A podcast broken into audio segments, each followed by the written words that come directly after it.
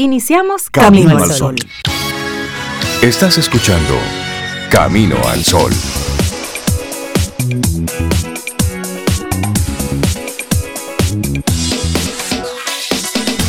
Muy buenos días. Hola Rey, buenos días para ti, para Cintia, Laura Sofía y a todos nuestros amigos y amigas que ya están con nosotros. ¿Cómo les amanece hoy? ¿Cómo están? ¿Cómo se sienten? Pues muy bien, pues muy bien. Comenzando el martes, gracias a Dios que podemos abrir los ojos y decir es martes y lo estoy mirando. Y saludar. Por lo menos comienzo a verlo. Así que con esa actitud pues salimos a la calle y esperamos que tú también, que hoy martes salgas a la calle con esa actitud de, bueno, vamos a dar lo mejor hoy, vamos a entregar lo mejor hoy y esperar que el universo le guste y lo compense. Porque al final tú entregas, tú entregas y hay algo más grande que tú que tiene que hacer como la otra mitad. es así mismo. Bueno, es, es arrancar. Y hoy queremos invitarte tempranito a que elimines cualquier hábito o mal hábito que te esté alejando de tu ser. Ay, sí. Y eso, eso, eso no es tan difícil. Primero, identificar cuál es ese hábito, bueno o malo, que esté como tratando de desviarte, como de ponerte piedrecita. Y entonces usted se enfoca para, para modificarlo o eliminarlo completamente. Y es trabajarlo, y forma parte del trabajarte. Sí. Que a eso es que vinimos, ¿eh? A trabajarnos. Así es que hoy, dedícale unos pensamientos a esas cosas que haces, bien o mal, pero que te, te sacan de lo que es tu ser, que te van sacando poco a poco de, de cuáles son las cosas que tienes pensadas para ti. Tú sabes que uno, uno sencillo, Cintia Rey, que, que lo viví, ¿no? Yo bueno, hace varios años, no me levantaba como muy temprano. Pero hace años, tú sabes, cuando renuncié de 10 años a una empresa que me puse de que freelance, así como. Y dijiste, y ya. Trabajadora libre. y dije, pero ¿y por qué yo me tengo que levantar temprano? Ya yo trabajo mi tiempo, gestiono, y yo me levantaba tarde. Y luego dije, pero ven acá, esto no puede ser ya está bueno, ¿verdad? Tú querías descansar unos años. Ya, ahora hay que fajarse. Y más cuando uno es freelance. Y yo cambié mi hábito de nuevo y comencé a levantarme temprano. Temprano y cada vez más temprano. Y luego Camino al Sol ya nos obliga ¿no? a, a madrugar. Pero que aún Camino al Sol yo no hacía ejercicio. Y dije, pero espérate, necesito el hábito de hacer ejercicio. ¿Y a qué hora? Y yo, bueno, la única hora es levantarme más, más temprano. Y yo me levantaba a las 4.30 de la mañana y a las 5 menos 10, 5 menos 5 estaba yo en el mirador. Y luego camino al sol. Exacto. O sea que se puede solamente uno enfocarse en qué es lo que uno quiere lograr y entonces crear los hábitos o eliminar los que no te ayudan a eso, punto. Es tomar la decisión. Es eso, tomar la decisión de forma consciente. Ah, y una vez tomas la decisión, hacerlo, ejecutarlo, moverte en pos de eso. Y a eso te queremos invitar hoy aquí en Camino al Sol. Te recuerdo nuestras coordenadas. Primero, a través de estación 97.7 FM, ahí estamos cada día, todos los días, de 7 de la mañana a 9. Eso es en la frecuencia abierta, en FM. Ahí tenemos ya, vamos para 10 años. Ahora en mayo cumplimos nuestros 10 años. Oh, Dios mío. Es más, la semana, la semana que viene. El 2 de mayo. La semana que viene, ya nosotros estamos cumpliendo 10 años. Ahí, todos los días, de forma ininterrumpida, y esto por estación 97.7 FM. Y desde hace algunos años a través de caminoalsol.do que esa es nuestra plataforma. Y ahí entonces transmitimos en vivo el programa a través de la web caminoalsol.do y luego se queda colgado ahí para que tú puedas volver al programa y los diferentes segmentos ahí los tenemos grabados y clasificados por nombre de colaborador y también por tema. Es decir, que puedes buscarlo por una u otra vía. Y ahí algo va a aparecer que te va que se va a ajustar a lo que tú necesitas escuchar en algún momento. Sé que a propósito conozco una persona, Camino al Sol oyente, amiga, que ella oye Camino al Sol diferido. Ella por alguna razón no puede escucharlo a esta hora, Ajá. pero ella en el mismo día lo oye más tarde. Más tarde. Camino al Sol, completito. Hay personas que, se conectan a las 7 de la noche. Y a las 7 de la noche. sí, escuchan. Y entonces ahí. le coordinan con todas las horas y todo lo demás. Sí, sí, sí. Así es que esa, esa ah, es la, idea, maravilla de la tecnología que permite hacer esas cosas, me encanta. Que tú conectes. Y bueno, nuestro número de teléfono de WhatsApp. Claro que sí, que siempre te recordamos, es el 849-785-1110. 849-785-1110 y esa es otra vía de contacto y por ahí recibimos tus fotos, tus notas de voz, eh, consejitos de producción como siempre y recordarte que a través de nuestro correo electrónico sí puedes hacer el, el contacto directo para producción como tal, para venir al programa, para sugerir un tema, para sugerir un invitado también. Es hola arroba caminoalsol.do. Ahí están todas las vías, todas las coordenadas, todo se revisa. Nos repartimos muy bien el trabajo aquí en Camino al Sol. Mire, yo quiero hacer una invitación así como light, sencilla, simple. ¿Alguien tiene el WhatsApp de Elon Musk? Eh, sí, él, él- de hecho, él me escribió hace Por unos favor, días. mándele camino al sol.do. Mándele. Esa. Señores, ¿eh? lo que Ay, está pasando con Elon Musk. Vamos a hablar un poco sobre eso en los, en los titulares. Y hoy es el Día Mundial de la Propiedad Intelectual. Ah, Entonces, momento para llamar la atención sobre los efectos sociales negativos ¿m? de promover entonces la, el estar compartiendo de forma libre los diferentes materiales que usted no hizo, que, que eso no, no, son es suyo. suyos. Que no son de suyos, otra sí. persona. Mira, Mira, incluir ahí tal vez. Yo veo muchas personas con, con cierta frecuencia que cuando van, por ejemplo, a un evento, van a una presentación, van a una conferencia, van a una charla o van simplemente a un evento social, pero de índole con taquilla pagada. Una vez dentro, filman esos contenidos y los suben a sus redes. Por eso en algunos eventos, sobre todo artísticos, no permiten a veces grabar. Pero tenemos que tener ahí un poquito Pero de... eso es como tú Pero dices, eso es sentido común. Sentido es común y sentido autocontrol. común, Si usted claro. paga una boleta, una taquilla para ir a un lugar, se supone que hay un, un proceso ¿verdad? De, de entrada pagada. Usted no puede llegar, entrar y filmar todo y ponerlo en sus redes porque usted le está quitando el negocio a la persona que trabajó algo, lo que sea. usted ahí está violentando Una conferencia. lo que es un- la propiedad intelectual. Correcto, Que correcto. ojo, aunque usted no se esté lucrando de eso, pero sí está evitando el que otras personas vayan y lo consuman. Correcto. Es decir, aunque usted no está cobrando, porque ahí es donde entra la parte del principio de cuando usted está usted violentando el tema de la propiedad intelectual, no necesariamente es cuando ya te estás lucrando de eso. Claro. Es decir, que me apropio de la, del- de la, de la creatividad contenido, hecho por otra persona y me lucro con eso, sino cuando tú estás evitando que el creador de eso Se lucra Claro, y, Sí. y- y en su pleno derecho. obtenga el beneficio por ello. Algunas personas, Rey Cintia, dicen, pero eso está en la web, yo lo puedo usar porque está en internet. No. No, no, es así. Incluso cuando usted busca una imagen en cualquiera de esas plataformas, Google, Bing, whatever, le dice, esta imagen posiblemente tenga derechos de autor, por favor, Exacto. absténgase o comuníquese con el dueño de esto. Pero porque esté en internet, no necesariamente usted puede estarla compartiendo, mucho menos lucrándose. Hay, hay opciones, ahí están lo que llaman licencias Creative Commons, Exactamente. que usted puede usarla y cada una tiene una licencia específica. Si la puede usar libremente, si la puede usar solo para fines educativos, si la puede usar para lo que usted quiera siempre y cuando mantenga los créditos, todo eso. Hay opciones, pero porque esté en la web, no necesariamente usted tiene derecho a... a- es hacer y un peor, uso y peor si de no está en la web y es un evento live y usted va y toma sus fotos y sus imágenes y comparte un contenido que creó otra persona para una audiencia en particular que está Claro. ahí. Además, le estás matando al otro la oportunidad de que viva la experiencia. Claro, Claro. claro, claro. Es decir- sea, sea cual sea. Sea cual sea, eso es un poco de sentido común. Son las 7:11 minutos. Hoy es Día de la Secretaria. En la República Dominicana se celebra, pero además se celebra en Bolivia, Colombia, Ecuador, Perú, El Salvador, Es cierto, Guatemala, 26 Honduras, de Nicaragua, abril. Costa Rica, Panamá y Paraguay.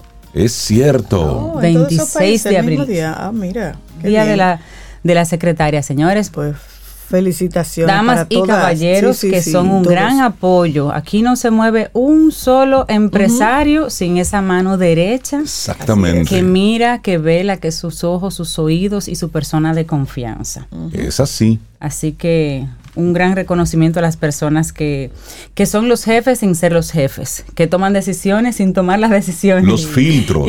Y que, los son filtros, los filtros, los paños de lágrima, los, los contenedores de muchos embates en ocasiones, las personas que son las primeras relaciones públicas de su jefe. Es un trabajo muy delicado. Sí. Sí es. Bueno, pues ahí va ese reconocimiento. Esa, felicitación. Asistente administrativa que está ahí, ese asistente que está ahí apoyando a, esa persona a que haga su función.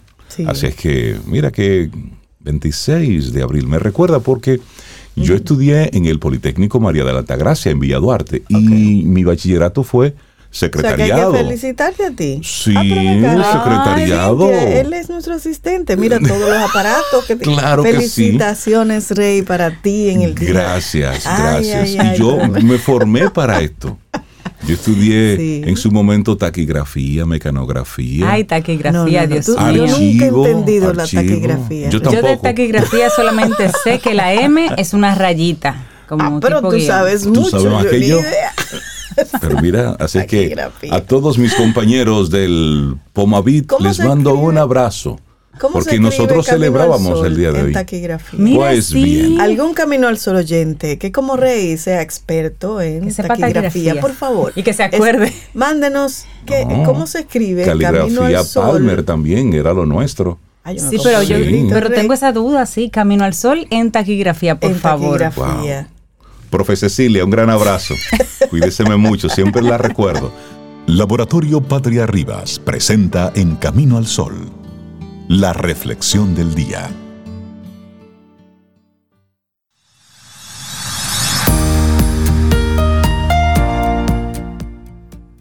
Primero, como siempre, una frase en este segmento y es de Edward Hubbard en esta ocasión. Dice, la felicidad es un hábito, cultívelo.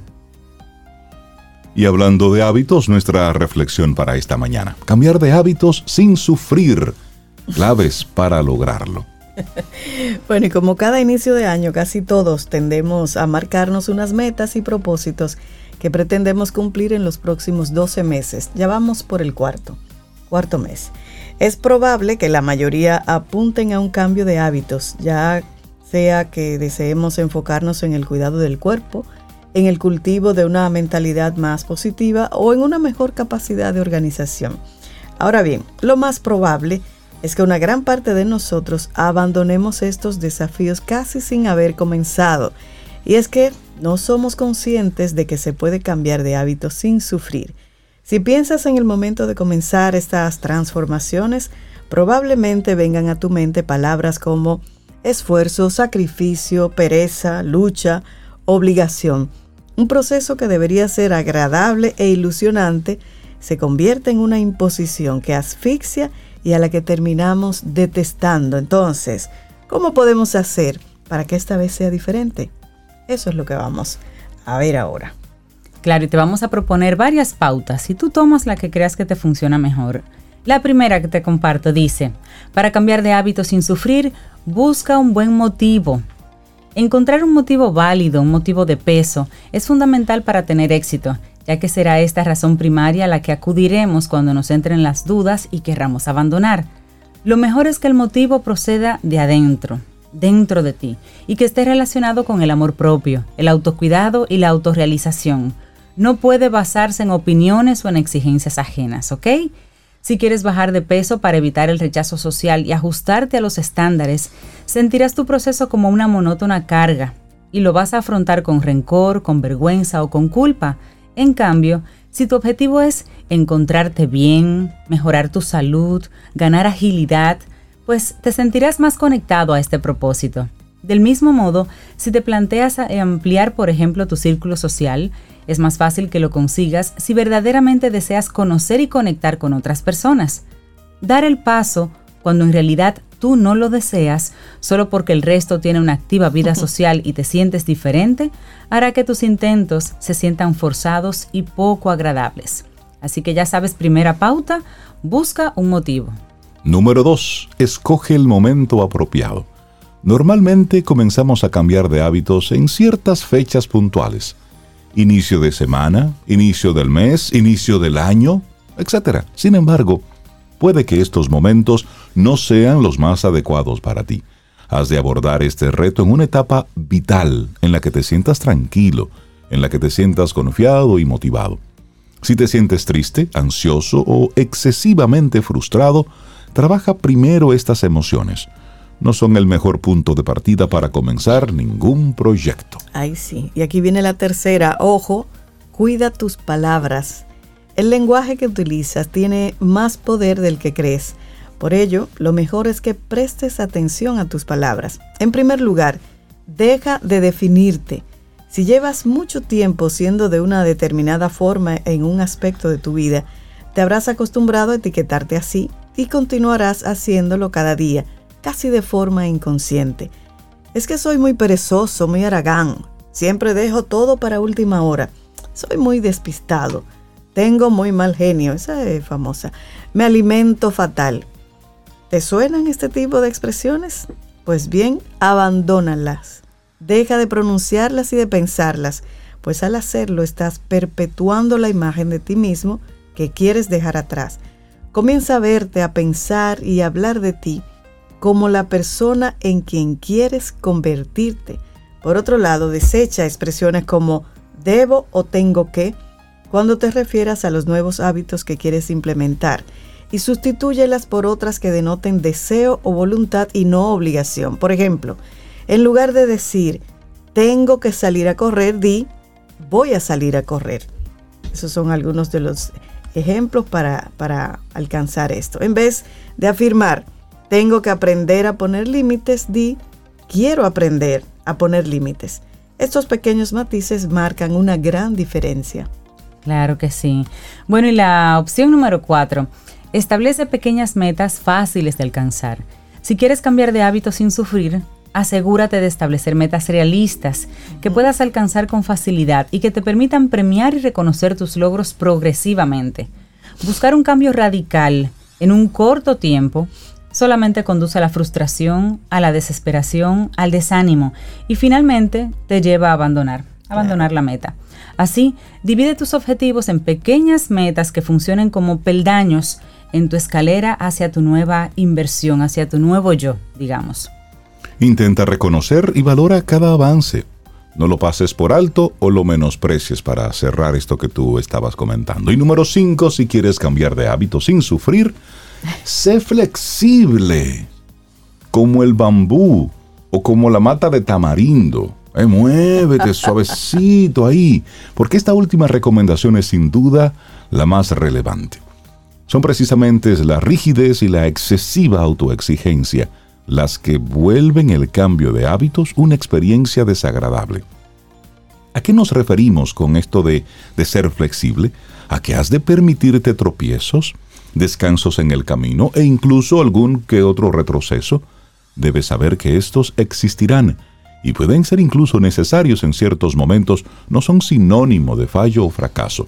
Si un día no has podido hacer ejercicio, tranquilo, tranquila, cógelo con take Si hoy has vuelto a perder los nervios y a levantar la voz en una discusión, sé compasivo contigo.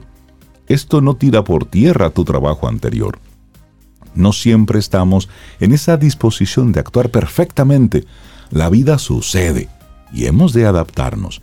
Recuerda que un cambio de hábitos es de por vida y no debe haber espacios para imprevistos, cambios de planes y excepciones, o más bien debe haber espacio para todo eso, porque la vida sucede. Si hoy no tienes deseo de hacer ejercicio, pues no vayas a hacer ejercicio, cójalo tranquilo. Exacto. Al el otro cuerpo, día el cuerpo habla, el, cuerpo, pide. claro, si es por vagancia y eso, se repite, eso, es otra cosa. bueno, en definitiva, un cambio de hábitos debe surgir de una profunda convicción sostenerse en motivos personales y producirse en el momento adecuado, con calma y flexibilidad. Las prisas, las exigencias, la sensación de obligación son los peores enemigos de este proceso, los que lo convierten en un sacrificio en lugar de un acto de amor propio. Por ello, cuida la posición y la perspectiva desde la que empiezas este camino. En realidad, puede ser el mejor punto de inflexión. Así es. Cambiar de hábito sin sufrir. claves, algunas claves para lograrlo, escrito por la psicóloga Elena Sanz, y lo compartimos aquí hoy en Camino al Sol. Laboratorio Patria Rivas presentó En Camino al Sol, la reflexión del día. Ten un buen día, un buen despertar. Hola. Esto es Camino al Sol. Camino al Sol.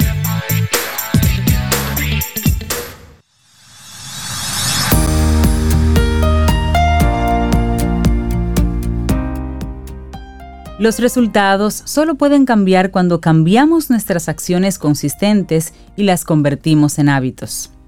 Billy Cox. Seguimos avanzando en este camino al sol. Es martes estamos ya a 26 de abril año 2022. Muchísimas gracias por estar con nosotros a través de las diferentes vías. Estación 97.7 y Camino al Sol.do. Se lo repetimos mucho para que lo grabes ahí y siempre conectes con nosotros. Bueno, hoy tenemos una, una colaboradora muy especial que cada vez que llega aquí a Camino al Sol lo hace con un libro debajo del brazo.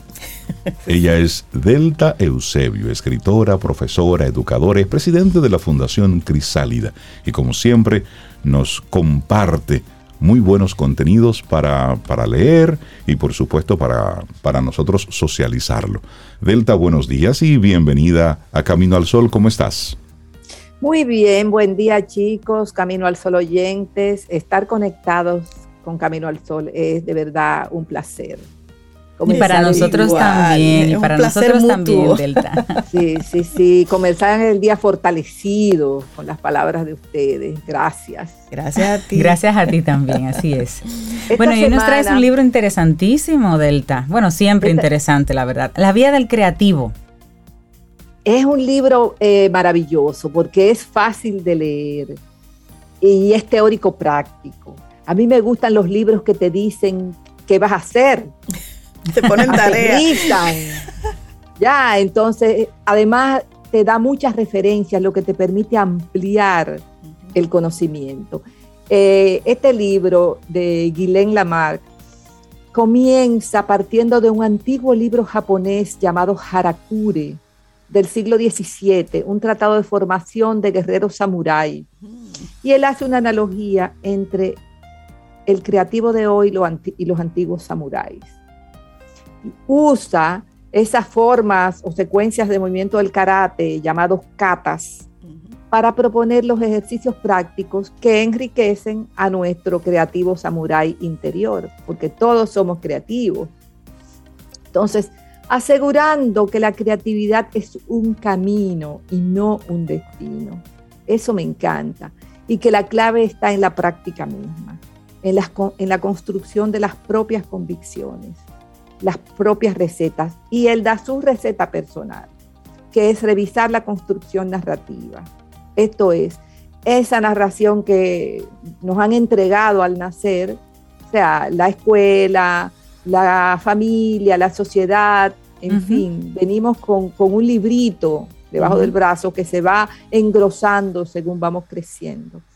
Lograr atención plena en un mundo que está lleno de información y poner pasión y amor a todo lo que hacemos. Mm. O sea, a mí me parece una receta exquisita. Entonces, decir sí, porque cuando estás listo, el camino aparece y a través de la cata de la aceptación nos da un ejercicio interesantísimo. Se llama sí y. Entonces, ¿qué pasaría si y si yo digo que sí hoy a todo lo que me propongan? Reflexiono y aunque no esté muy de acuerdo, digo, sí, voy a intentarlo. Y hacer las cosas que me propongan de la forma en que el otro desea, no en como yo creo que se hace. Él dice que si después de un día diciendo sí y algo se abre en ti. Mm. No eres mm. lo que piensas. La cata del polimorfismo. Entonces el ejercicio es, me encanta, imaginar que eres otra persona. O sea, a lo mejor tú, tú eliges. a, perdón. Tú eliges que otra persona. Correcto. Tú eliges a alguien, por ejemplo, que tú admiras y todo lo que te llegue en el día y todo lo que tú tengas que resolver y enfrentar, lo haces pensando, metiéndote en el personaje de esa persona que admiras. Ese ejercicio a mí me encanta, yo lo he hecho. Entonces, elegir, elegir tu mundo. O sea, todo el mundo lo, lo, interpretamos a través de, o sea, tú y yo vamos a una reunión y vivimos una experiencia y es diferente para ambas. Entonces, depende del cristal con que lo miremos. Entonces, a propósito de lo que ustedes decían, tomar conciencia con qué cristal miramos el mundo y el lenguaje que usamos. Si es un lenguaje de carencia y dificultad o de potencialidad infinita. Y a través de la cata del creador, hacer un listado de los dones. ¿Cuáles son tus dones? Y como hoy, no mañana, hoy los puedes poner al servicio de tu vida. Elegir tus héroes. Mm. Permitir que esos héroes caminen contigo es la cata del mentor o del maestro. Por ejemplo, una vez yo estaba bien atascada con un trabajo y yo de muchacho, de adolescente, vivía encantada con la figura de Isadora Duncan, esa bailarina que se atrevió a romper el canon del baile. Pues yo estaba desesperada, pues no sabía cómo era que iba a resolver el asunto y cómo iba a continuar adelante. Puse música y me imaginé que yo era Isadora Duncan. Isadora, ven a mí. Rompí, bailé, me moví, señores, a los 10 minutos, ¡zas! Ahí estaba el insight. Me salió, se abrió. Entonces, conviértete en un pro. Hay que dejar de ser amateur. Dentro de cada uno de nosotros, tú, yo y todos los que están escuchando, hay un profesional. Dale permiso a que salga. Entonces, con la cata del profesional, elaborar un calendario de actividades diarias que me acerquen a la meta y a mi proyecto. Hoy pude hacer un poquito, mañana un, un, chin más.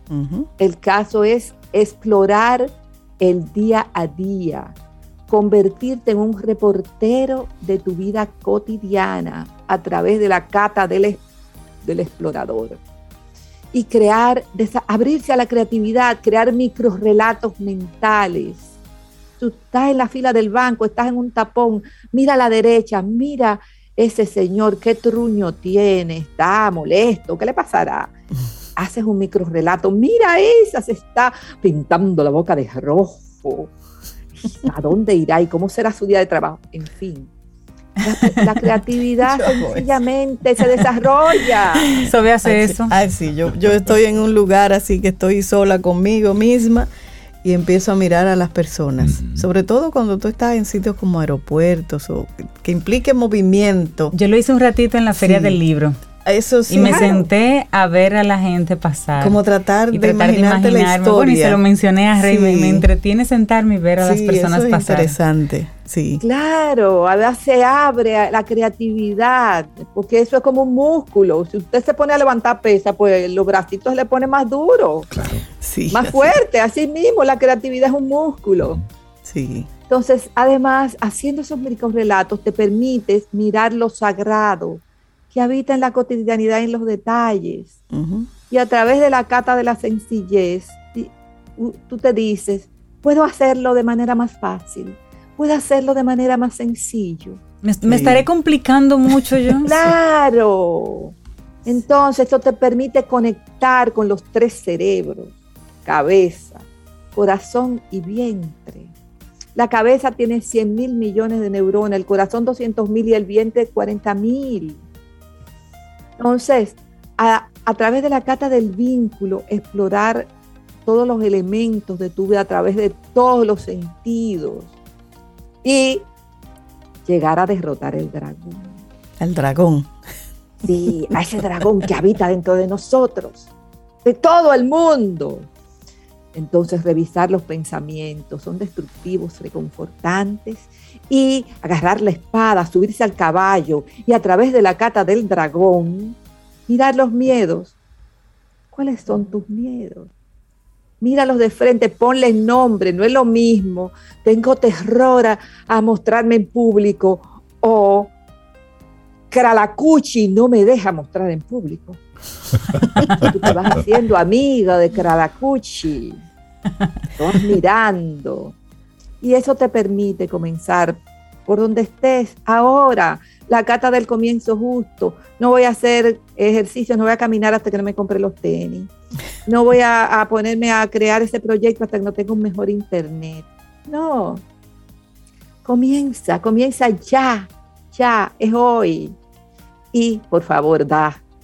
Devuelve lo que recibes. Como dice un amigo que quizás ustedes no conozcan, un amigo mío que se llama Reinaldo Infante. Tú No sé. aprietas un botoncito y sale agua caliente. Así es. Entonces, la gratitud, dar gracias por todo lo que tienes, la cata de la entrega de uno mismo. Cada día al levantarte, entrégate a vivir el día y agradece. Y acepta la imperfección. Sí. A través de la cata de la imperfección, comienza tu proyecto, es- escribe 10 minutos y no revise, y mañana 10 minutos más, y pasado 10 más. y- Óyeme, a los 90 días, cuando empieces a revisar, vas a tener mucho y ahí vas a poder pulir. Mientras Sí. tanto, te das el permiso. Ve haciendo. Delta, hoy has estado tocando el tema de la creatividad hacia la forma que cualquier mortal pudiera aplicarlo. Cuando hablamos de creatividad, por lo general, pensamos que eso está destinado a unos pocos, a un artista. A, a una persona Un- que un está... cantante, un- Una persona con una sensibilidad ahí a flor de piel. sí. Exacto, como si la creatividad estuviera destinada Algunos. a unos pocos, a algunos. Sin embargo, tú estás hablando de esa creatividad que podemos utilizar en el día a día cualquier hombre de a pie. Desmitifiquemos un poquitito la creatividad. La creatividad no es más que la capacidad de solucionar los problemas que se te presenten todos los días, encontrando nuevas maneras. La creatividad no es más que darte el permiso de sacar tu talento interior. Óyeme, tú sabes lo, lo, la creatividad que hay que poner para tú hacer un buen bizcocho, un buen pastel de manzana, Mangú, que es más sencillo. un buen Claro. mangú. Sí. O sea, si tú Freír un partes- huevo que quede así con arandelita, bonito. Ay, con Claro. arandelita. ¿Será que tengo hambre? No Yo solamente. Cheftita. O sea, Cheftita puede hacer un mangú excelente, estudió para eso, pero yo también, Sí. porque yo tengo creatividad. A lo mejor al mío le voy a poner aceite de ajonjolí Uh, para que sepa distinto. Y le voy a majar el aguacate dentro. Ey, Sí. pero ya me estás dando ideas. Es crear tu propio ritual de apertura, sí. de apertura a tu talento, a lo mejor de ti, a tu belleza interior. Porque la verdad, y atreverse a transgredir. Ay, sí. Eso Por favor, dice el mangú ma- que se maje con el aguacate adentro. No, ese no es el mangú dominicano. Bueno, Pues es el mangú mío. Claro, transgrede. Date el permiso. Apunta hacia el infinito. Sí, Me La encanta. cata sin límites. sí. Tú sabes, Delta, que a propósito de eso que dices, de escribir 10 minutos, eh, mira qué coincidencia. Yo en estos momentos estoy haciendo un taller de creatividad que me ha encantado y está basado en un libro.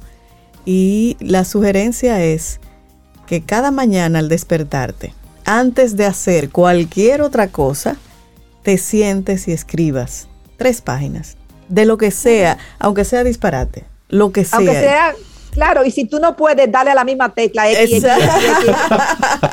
Eh, y lo interesante es hacerlo a mano. Y para mí ha sido súper interesante porque yo hacía mucho tiempo que no escribía tanto a mano.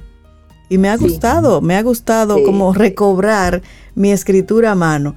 Y escribiendo todas esas cosas que van saliendo, he descubierto algunas mías que había puesto así como en un cajón cerrado. Qué maravilla. Y eso ha sido maravilloso. Yo llevo Eh, 41 días consecutivos ¡Wow! escribiendo tres páginas al día. 41 días. Maravilloso. Sí. Déjame leer lo que tú escribes. Se supone que ni yo debería leerlo por el momento. Tú no vuelves a releer. Oh. Mira, Sí. eso me, me trajo a la Interesante. mente Sí. Un libro de Julia Cameron. Ese es el libro. Ah, la vía del artista. vamos a Exacto, el traerlo. camino del próximo mes. artista, por el favor. camino del artista. Sí, Sí, sí, sí. vamos a traerlo el, El de próximo Julia mes. Cameron. Sí, sí, El de sí. Julia Cameron. Es Sí, sí. excelente. Excelente libro. Sí. Ahí tenemos. Pero este se llama, este que estamos conversando contigo hoy, Delta, se llama La Vía del Creativo, guía para El reinventar creativo. nuestra práctica y nuestra mirada. Y ¿Dónde, me encanta, estará- me encanta lo que ¿dónde lo encontramos, Delta? Cuesta lo tenía, pero se le terminó. Me prometieron que van a volver a traerlo. Mientras tanto, está la opción de Amazon. Ya. Ahí está. Delta, gracias por regalarnos la vía del creativo, esta guía para reinventar nuestra práctica y nuestra mirada. Qué bien, me gustó esto. Buenísimo. Sí, vamos a Todas hacer las cosas catas. diferentes. Y, Claro. y la creatividad no está reservada para unos cuantos elegidos. No, todos, todos. No. Todos no. tenemos acceso a ello. Sí. Claro. Delta, muchísimas Muchas gracias. chicos, a ustedes por tenerme aquí. A ti por, Gracias por a ti, venir Delta. y traernos este mucho. hermoso contenido. Gracias. Ten un buen día, un buen despertar. Hola. Esto es Camino al Sol. Camino al Sol.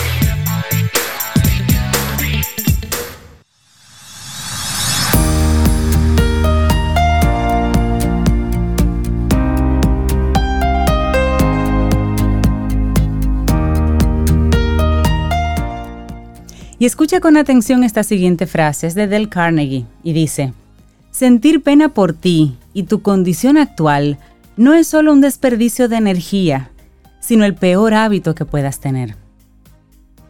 Totalmente. ¿eh? Muchísimas gracias por conectar con nosotros en este Camino al Sol.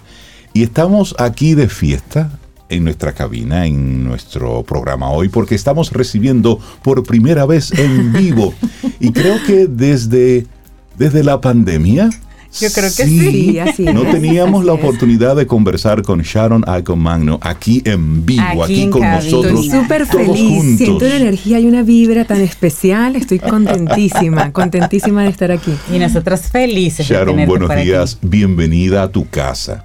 Es- estoy, bueno, honrada de poder acompañarles hoy aquí en cabina. Los que estamos contentos somos nosotros y el tema que nos traes, ¿qué es mejor? ¿Una buena racha o un gran hábito? Sí, este tema me parece que está tan alineado a la reflexión del día, a, a lo que nos compartió Delta, que definitivamente las sincronías, Sobeida, siempre que Sí, uno las quiera es. observar, buscar, identificar, las empiezas a revelar de forma, de forma muy evidente. Y efectivamente, estos días he estado pensando mucho en este tema de racha y hábito, porque entiendo también que cuando hablamos de logros, de éxito, de personas que se convierten en lo que quieren ser, definitivamente eso es el- ese camino de éxito, muchas veces traemos a la mesa el tema del hábito. Ustedes lo compartieron también en la reflexión. Pero veo también con, con mucha frecuencia que a muchas personas les es difícil establecer estos hábitos, identificar los buenos, identificar los malos, desplazar uno por otro e iniciar un cambio que les lleva a convertirse en eso que quieren ser. Así es. Y en ese camino de búsqueda por mi lado del tema del hábito, también trabajando con coaching, con consultoría, para nosotros es bien importante identificar cuáles son esos pasos que determinan el cambio hacia el hábito y hacia quien quieres ser. Empezamos primero, por supuesto, con pensamientos, sentimientos. Los sentimientos nos llevan a hacer cosas. Lo que hacemos de alguna manera determina nuestro destino, nuestro futuro. Pero ¿cómo comienza todo esto? Cuando hablamos de pensamientos y emociones a veces suena como abstracto. Y me encontré eh, con un libro recientemente que se llama en inglés Straking. Straking tiene que ver con rachas. Strike es la acción que lleva, cuando son repetidas de manera progresiva, a una racha. En español no hay una palabra individual para esa acción, como es el strike, sino el conjunto de acciones que nos llevan a la racha. Pero me pareció interesantísimo este tema porque a diferencia de muchas de las, de las propuestas con relación al hábito, te dice que es la acción y es el hoy, es el ahora, lo que poco a poco construye el hábito. Y lo sabemos, pero difícilmente lo implementamos con claridad. Cuando leí el libro y cuando empecé a escuchar a los, a los autores del libro, porque tienen un podcast también, lo entendí con mucha claridad y se asocia a un principio japonés, que fue lo que primera vez me trajo aquí a Camino al Sol, que es el Kaizen. Kaizen es mejora continua, pero Kaizen arranca por una pequeña acción, muy simple, muy sencilla, que tú no puedes decir que no.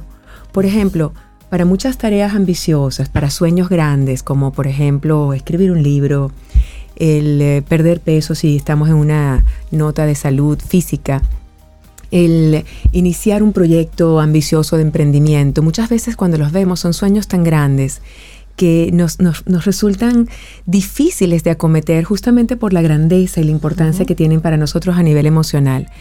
Y cuando más bien empezamos a, identificar específicamente esa pequeña acción, muy pequeña, como escribir una línea, hacer una sentadilla, correr un minuto, cuando vemos cosas tan simples como esas, y yo puedo decir, bueno, hoy escribir una línea, hoy hacer una sentadilla, hoy contactar a alguien que me pueda apoyar para mi emprendimiento, y lo vemos así y sumamos todos los días para crear una racha. Exacto. Eh, ahí está el tema clave. Crear una racha implica justamente la repetición de acciones pequeñas que son contabilizadas, es decir, existe un récord. Tenemos que tomar nota. Y el tercer elemento es la comunidad el poder rendir cuentas, ¿no? Tener un espacio en donde mostramos, hoy hice mi primera sentadilla, la mañana hice la segunda. Entonces hay un espacio de celebración, de acompañamiento. Digamos testigos. Correcto. Y, de personas que te estimulan y te motivan y te inspiran. Entonces aquí el secreto realmente no es un gran secreto, pero a mí me parece que es tan importante rescatarlo y reforzarlo, porque para muchas personas a las que yo en oportunidades he acompañado, veo que, se, sienten abrumadas con el tamaño de sus sueños y no inician. Y el secreto de este libro, en todo caso, si, si es secreto, este, esta idea del strike o de la acción es identificar algo muy simple y concreto que de hacerlo de forma repetida, continua y progresivamente quizás cada vez va a ampliarse, va a llevarnos a lograr lo que queremos o a convertirnos en quienes nos queremos convertir. Y ese, ese elemento pequeñito pudiera salir de desbaratar en pedacitos ese gran sueño, ese gran... Lo transforma. Y ya. Lo transforma. Incluso, Sobeida, lo que comentaban ustedes hace un momento, eh, y Delta lo, reforzaba también. Nosotros cambiamos a diario, somos nuevas personas todos los días, vamos actualizándonos. También nuestros sueños, también nuestras metas. Muchas veces lo que queremos lograr lo tenemos desde niños, quizás una meta, bueno, cuando yo sea grande, cuando cumpla tantos años. y, y en la medida que va pasando los años y el tiempo, ese mismo sueño va cambiando de dimensión. Por eso también es importante este concepto de strike. Y déjenme repetirlo por qué. Porque cuando hablamos de hábito, de manera natural pensamos en algo automático, inconsciente, repetitivo, pero como rutina, es decir, ni siquiera lo piensas. Y ahí es donde me llama la atención este concepto de racha, porque yo creo una racha que empieza hoy con una acción y, y construyo un camino hasta un momento en el cual yo me sienta cómoda, pero no estoy creando un hábito. Hay una diferencia entre construir algo de cara a un proceso, un sistema como una racha. Quiero escribir un libro, pero no significa que yo voy a crear un hábito para todos los días de mi vida escribir y permanecer en el hábito, como se mm. habla de hábitos de manera tradicional, porque el concepto de hábito surge en primer término por cosas físicas. Nosotros de manera automática, inconsciente, levantamos la mano cuando queremos saludar, por ejemplo. Entonces son cosas que no piensas, sino que ocurren de manera automática, pero tienen mucho que ver con lo físico. Los dos libros que se citan mucho para ah, el tema de hábitos, Hábitos Atómicos y El Poder del Hábito, son dos libros muy, muy utilizados en, referencia para el tema de hábito tienen que ver con esos aspectos físicos, repetitivos e inconscientes. Y lo que me llama a la atención respecto al strike es que no es inconsciente, es muy consciente. Mm. Tú muy conscientemente decides hacer una sentadilla, muy conscientemente decides escribir tres líneas o tres páginas. Exige conciencia, no es automático. Y tú mismo te dices, bueno, voy a escribir estas tres líneas y voy a hacer esta sentadilla porque me va a ayudar a alcanzar algo. Pero Fíjense que el romper con la idea de que tiene que ser automático, inconsciente, cómodo, fácil, no, no, no, no es cómodo, no es fácil, ni es inconsciente. Y es además parte de un trabajo. Estamos hablando con Sharon Icon Magno. El tema, ¿qué es mejor? ¿Una buena racha o un gran hábito? En nuestro país, en República Dominicana, cuando hablamos de racha, lo conectamos de inmediato al deporte. Cuando un atleta, un deportista, un, una persona que juega béisbol, está, tiene una buena racha, es decir, está sacando cuadrangulares todos los días, tiene una buena racha, pero luego de ese momento de buena racha viene un slump, es decir, viene un momento de caída.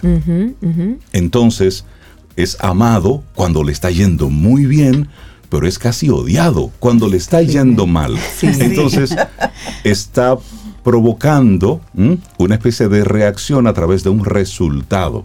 No significa necesariamente que él haya hecho algo diferente a lo que hacía cuando las cosas le estaban saliendo bien. Entonces, cuando estamos en ese momento de estoy haciendo exactamente todo lo que debo hacer, estoy cumpliendo el librito, sin embargo, el resultado que, que espero tener no es de acuerdo a mi expectativa. Y entonces ahí viene entonces una desmotivación, porque estoy haciendo lo que tengo que hacer, sin embargo, no estoy obteniendo el resultado. ¿Cómo puedo yo decirme a mí mismo, hey, esto es un momento, esto también pasará, sigue por ahí, sigue por esa Lo estás diciendo, Rey. Lo estás diciendo, qué bueno, fíjate. Qué importante también que menciones este tema de, de cómo el pensamiento nos lleva a una emoción y esa emoción a hacer algo. Y como decía Aristóteles, ¿no? Lo que hacemos a diario es lo que nos lleva a nuestro destino, determina quiénes somos. Y eso es la excelencia, un hábito. ¿Qué es lo que no tenemos que decir? Bueno, justamente la, la idea no es crear un hábito definitivo, inconsciente y automático. La idea es, por etapas de nuestra vida, en función de lo que queremos lograr, identificar esa acción que repetida, de manera muy simple, con un récord, llevando indicadores y en comunidad, nos permiten alcanzar lo que queremos. Puede ser un logro, una meta particular o convertirnos en algo. A mí me ha resultado puntualmente maravilloso, un proceso en el que estoy viviendo, porque hace muchos años quería correr. Y justamente el tema de las rachas se, se, vincula mucho al deporte. No había tenido oportunidad de hacerlo, lo hacía por mi cuenta, corría dos kilómetros, cinco, pero sola. Y encontré un grupo en el cual he identificado cada uno de los pasos del libro de Striking. Y fíjense lo que dice. Primera cosa, el compromiso tiene que ser 100%. Y esto es, es, impactante. ¿Cuántas veces queremos iniciar un proyecto y decimos voy a hablar inglés? Pero estudiamos un día y después nos quedamos más. Y ese compromiso es con uno mismo. Es con uno mismo. Voy a, hacer ejercicio, voy a hacer dieta. Tenemos muchas de estas cosas que son iniciativas, a veces externas o propias, pero no hay un compromiso al 100%. Cuando tú formas parte de un grupo donde el grupo te anima, pero al mismo tiempo te obliga indirectamente a participar, hay un compromiso tuyo pero también de un entorno favorable que genera condiciones.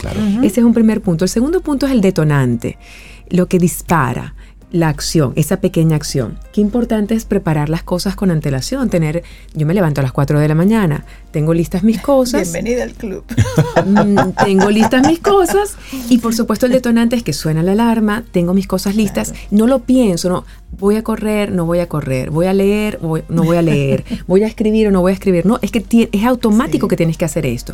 Sí que hay una decisión, hay un esfuerzo Totalmente. con un detonante, pero ocurre porque hay algo que te inspira. Después, iniciar. El comienzo siempre tiene que ser lento. Y esto es un tema también muy importante. Me encanta porque con este proceso de correr, un minuto caminas, un minuto corres. Y así el primer día. El segundo día, un poquito más. Y así vas avanzando y en la medida que tu condición mejora, puedes hacer un minuto caminando, tres corriendo. Pero fue gradual. Así tiene que pasar con el inglés, con la lectura, con un proyecto de emprendimiento, no irnos al 100% desde el principio en términos de acción.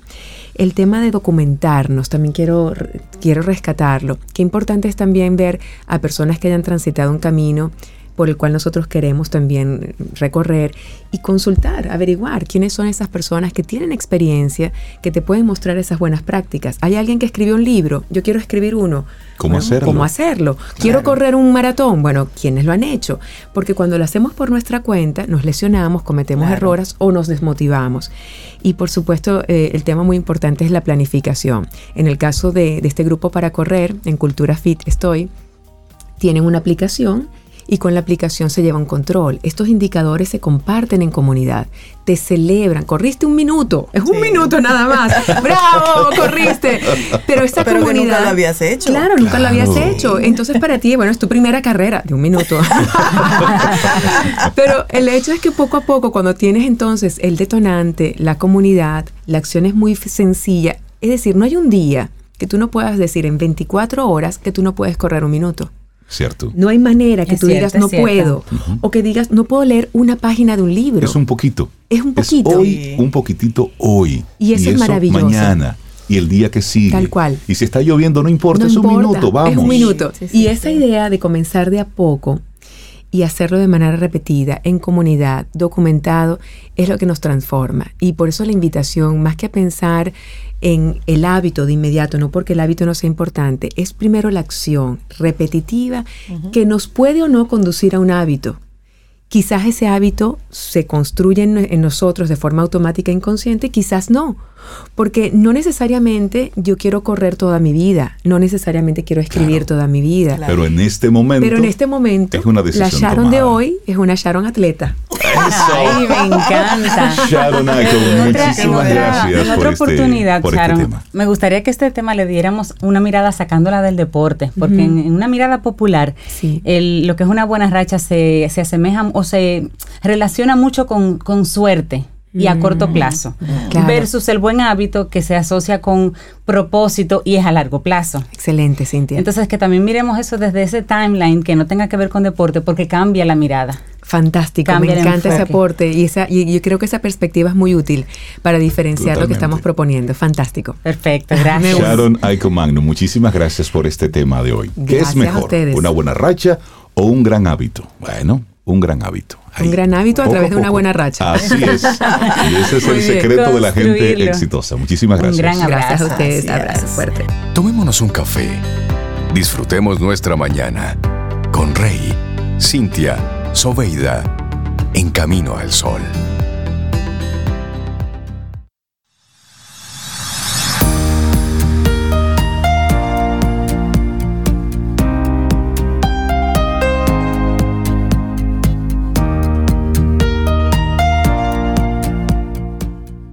Tenía aquí una pregunta, Rey Cintia. ¿Y tú? ¿Qué conoces sobre lo que trae la red 5G al desarrollo de las telecomunicaciones? Si no lo sabes, mañana, en Quien Pregunta Aprende con Escuela Sura, estaremos conversando con Lorani Constanzo, líder de conectividad en Seguro Sura, sobre cinco tendencias que ayudarán a amplificar y potenciar la forma en que nos conectamos. No te lo pierdas. Mañana, Quien Pregunta Aprende con Escuela Sura. Eso está bueno, ¿eh? Sí, ¿Qué es lo que pasa con esto del, del 5G? Recuerda que tenemos un número de teléfono. Ahí tenemos la aplicación de WhatsApp, el 849-785-1110.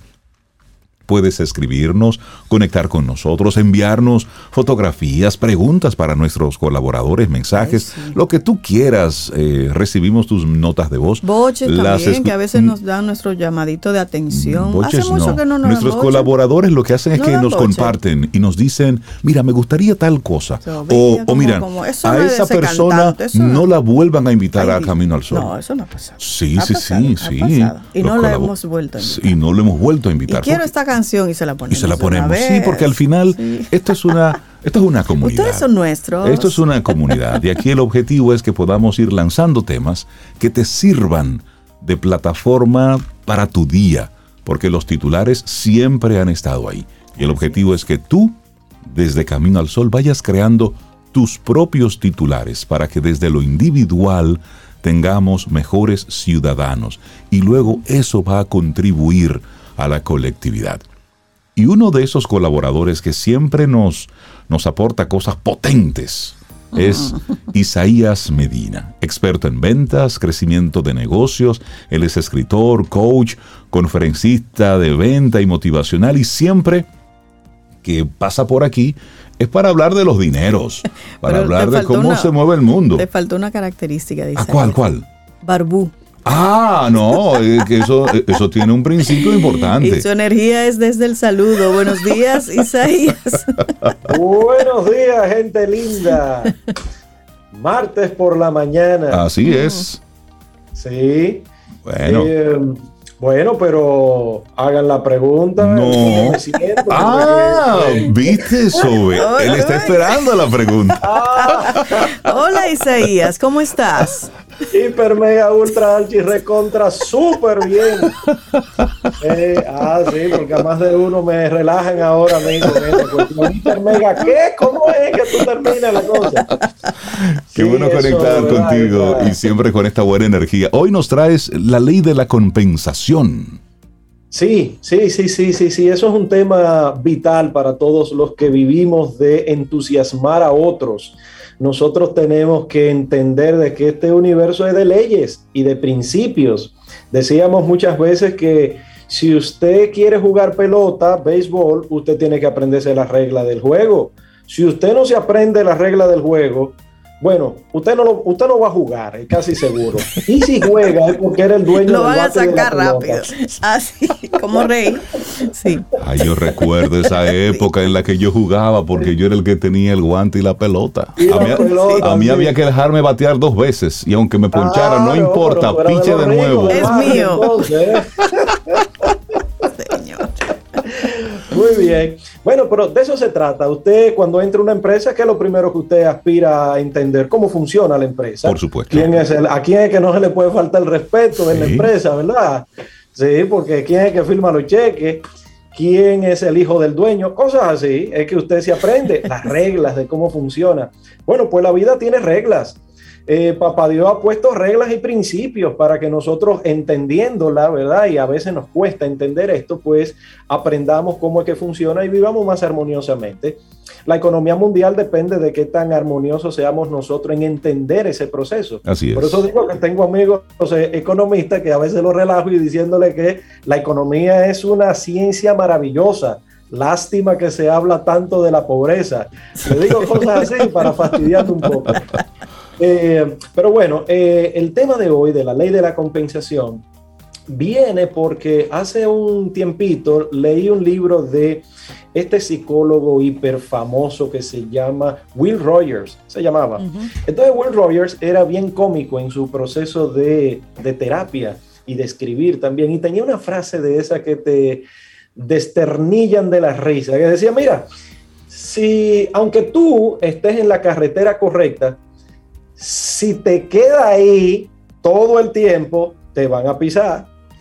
Es decir, el, el símil era, y en el contexto que él ponía esto, era de que aunque tú estés en el carril que debería estar, tienes que estar atento a lo que está sucediendo en el ambiente, porque si no, te van a comer los caramelos, dicho en buen eh, dominicano de patio.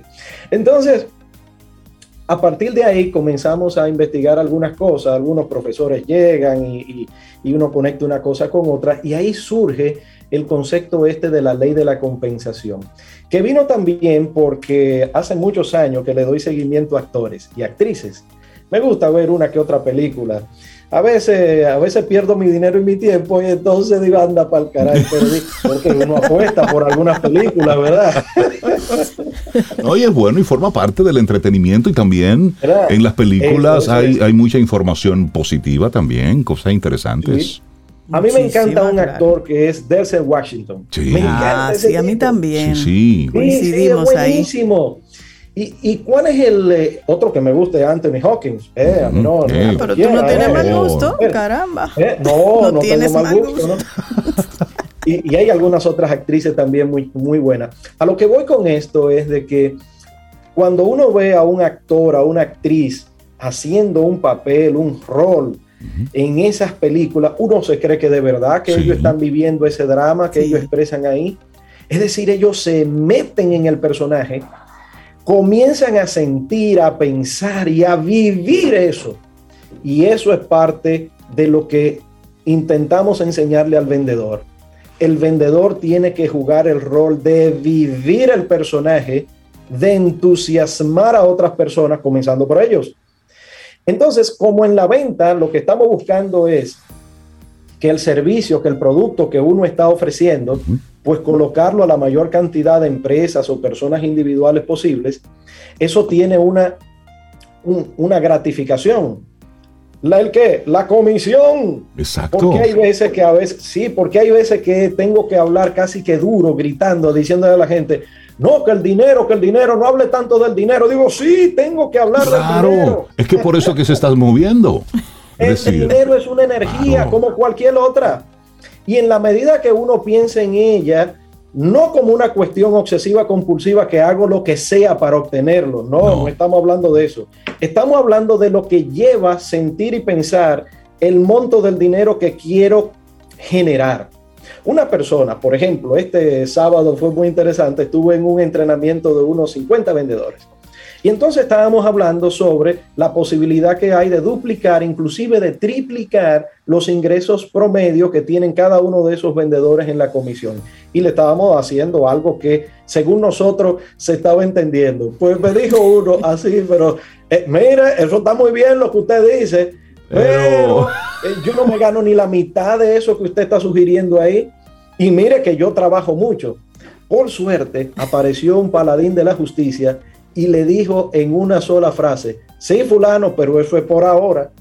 Con la actitud correcta y cambiando cosas que tú estás pensando y haciendo, tú puedes mejorar lo que estás haciendo. Claro, siempre. Bueno, me salvó el día ese otro muchacho, porque el otro estaba furioso hablando de esa realidad que estaba viviendo. Entonces, ¿de qué estamos hablando de la ley de la compensación? Que primero, usted tiene como el buen actor y buena actriz imbuirse del personaje y comenzar a pensar en ese objetivo que usted tiene. Que estoy ganando cierta cantidad. Mire, dé por hecho que usted puede duplicarla y triplicarla. Que no, que sí. sí. Siempre es así. Y eso, como lo comenta Isaías, no necesariamente es crearte allá arriba, en el sueño de que cómo las cosas van pasando. No, no, no, no. Es estar conectado realmente con la posibilidad de que sí. Y con lo que lo puedo. Pero que hay que hacerlo. Es decir, hay un trabajo que hay que hacer, Isaías. Es decir, hay que bajar el lomo. Hay una estrategia que se debe cumplir. Y ahí en donde es que voy. Todo comienza con ese objetivo que tienes, el que quiero y luego a Dios rogando, ¿verdad? Y con el mazo dando, porque ahí es donde viene la ley de la compensación. La ley de la compensación es, son tres niveles. Okay. Y ahí el primer nivel dice que lo que tú haces está en directamente proporción a estos tres niveles. El, que el primer nivel, la necesidad de lo que haces. Muy bien. Si lo que tú vendes tiene un mercado suficientemente grande, amplio, número uno, estás bien. Por ejemplo, lo que ustedes hacen, ustedes están comunicando de una manera armoniosa, bien heterogénea, con temas diversos que tocan diferentes áreas de la personalidad y óyeme, y hay muchísima gente que compran la idea de estos temas que se están vendiendo aquí. Exacto. Es decir, hay un mercado. El otro tema es la dificultad que hay para reemplazarnos. Yo le digo a los vendedores, miren, el día que ustedes cumplan y superen continuamente sus ventas, a ustedes le van a hacer un busto en esta empresa. Oye, me le van a hacer una estatua y le van a poner velones. Como si ustedes fueran, ¿verdad? Una entidad de esa. Porque el dueño del negocio lo que quiere es tener vendedores productivos. Listo. Y si usted lo es, usted está garantizado que va a tener el éxito y desarrollar su profesión en ese momento. Así que la dificultad de reemplazarte está vinculada a qué tan bueno eres haciendo la cosa. Y ese es el tercer punto, tu habilidad para hacerlo. Y ahí es donde se cometen los mayores errores de parte de los vendedores, y como digo, vendedores de cualquier eh, nivel dentro de la estructura empresarial. No estudiamos suficiente, no analizamos suficiente. Amanece el día y es en automático que vamos. No nos parqueamos a la derecha a cuestionarnos cuál es el objetivo, cuál es la meta, cómo es que voy a entrarle a fulano, mengano, sutanejo, cómo es que de, voy a poner un número, de 25 mil pesos mensuales yo voy a pasar a 75 mil pesos mensuales. Yo a veces digo eso, ¿verdad? Sabiendo ya el número que se gana un promedio un vendedor y se lo triplico, pero es a pota que lo hago. ¿sí? A propósito. El desafío. Sí, porque y eso está conectado directamente con el tema de los hábitos. Sí. Si tú llegas todos los días a comenzar a comentar las cosas negativas que pasaron, que la gente no está comprando, que la cosa sí Te está llena difícil. tu que- espíritu de eso. Cuando usted sale a comprar, o o más bien Claro. cuando sale usted a vender, usted sale ya con el espíritu destruido completamente. Isaías, la gente que quiera conectar contigo para que tú le expliques así, ¿m? en cucharitas, la ley de la compensación. Bueno, ¿Cómo no, se no, pone no, en no, no hay contacto contigo? espacio. Ya este año se agotaron todas las horas de. Pero sí. Es un chance que tú le puedes pero- dar. Pero si pero- alguien te llama desde Camino al Sol, tú le haces un equipo. Ah, claro. Claro, eso sí, le podemos hacer un algo especial. Pueden llamarnos al 829-884-3600. No sin antes, quiero aprovechar aquí finalmente para felicitar a mi hermano y amigo José Luis, de un grupo de basquetbol que nos juntamos todas las semanas. Los muchachos, ya ustedes se imaginan que los muchachos tienen más de 50 años. José Luis, un abrazo. Disfruta tu día. Y gracias a ustedes también por invitarnos. Yo me imagino que cuando ese grupo está jugando baloncesto hay un geriatra cerca por ahí. Y mucho ah, y mucho Los salen, muchísimas malas palabras que uno tira ahí, es parte del escape, sí. Isaías, que tengas un excelente día. Gracias. Gracias, Isaías. chao, chao. Disfruta un delicioso café en compañía de Camino al Sol.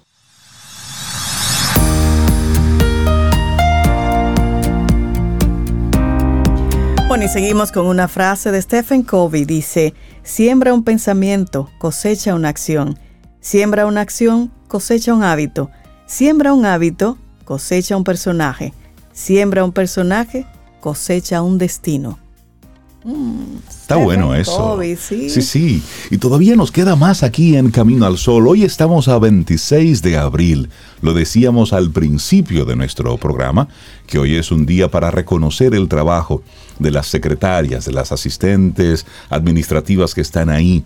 Día en el que se hace una parte para reconocer el trabajo de ese elemento vital en cualquier espacio laboral. El día que la secretaria no va, ese día es de un caos total.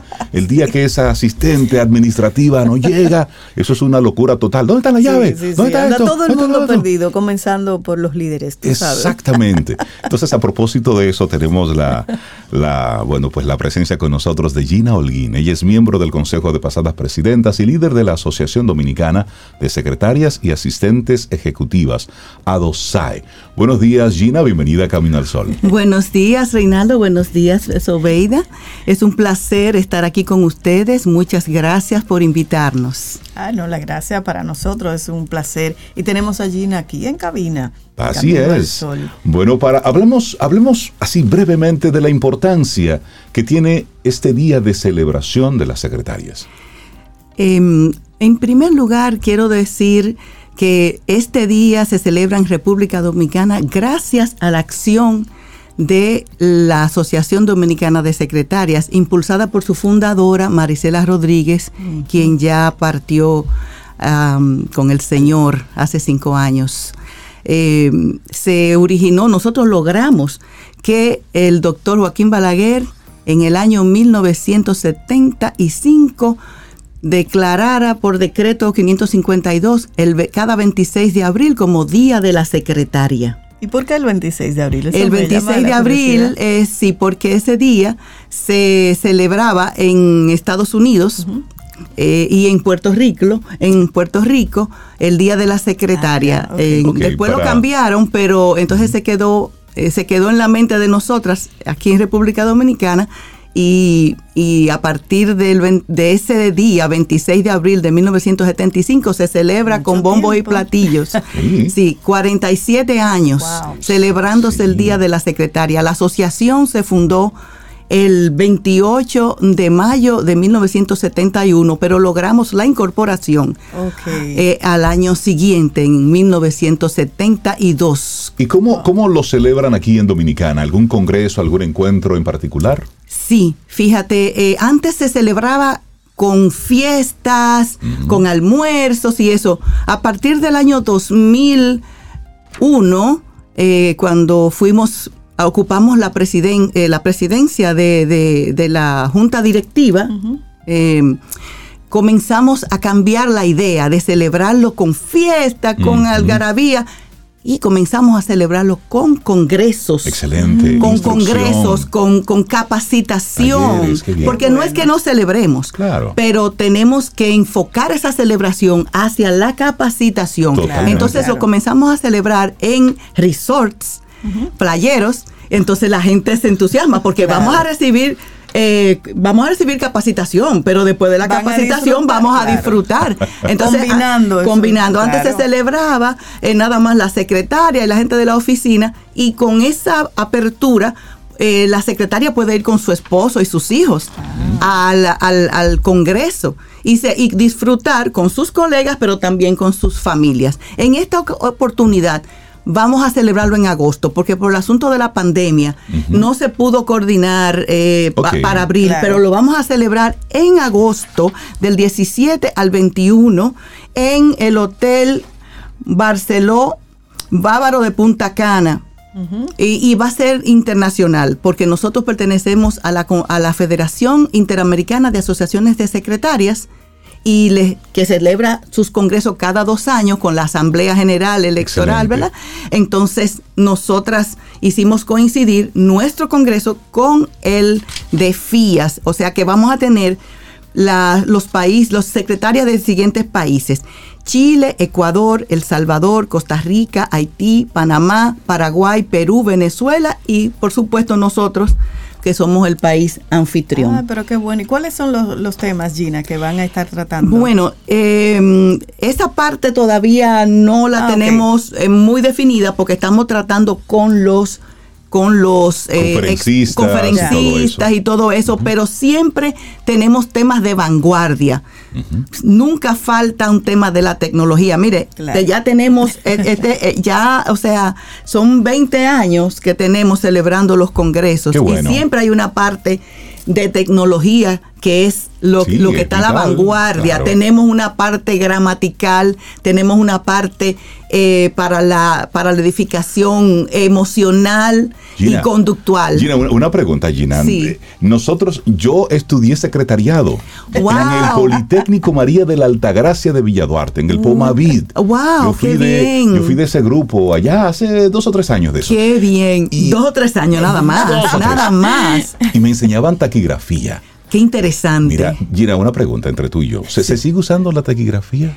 Mira, la secretaria de mi época nunca abandonamos la, la taquigrafía, porque es como que nos empoderamos, como que eso nos da una categoría diferente. Uno puede escribir y nadie entiende lo que uno escribe, porque tú sabes que en las oficinas siempre hay gente husmeando a ver qué es lo que la secretaria tiene en el escritorio. Entonces, cuando tú tomas tus notas de lo que te dice el jefe en taquigrafía, ninguno de esos fisgones puede. Tú puedes dejar sobre el escritorio. Y nadie va a enterar. A menos que haya. Que un garabato. Uno cree que es un garabato y lo bote. A, menos que, que haya otra secretaria de tu nivel que, también, y sabemos entre secretarias tenemos un código, ¿verdad? Gira, finalmente la gente que se quiera poner en contacto con la Asociación Dominicana de Secretarias y Asistentes Ejecutivas para participar de este congreso que será en agosto, pero también para formar parte de la institución ¿Cómo se ponen en contacto con ustedes? Sí, pueden llamarnos al teléfono 809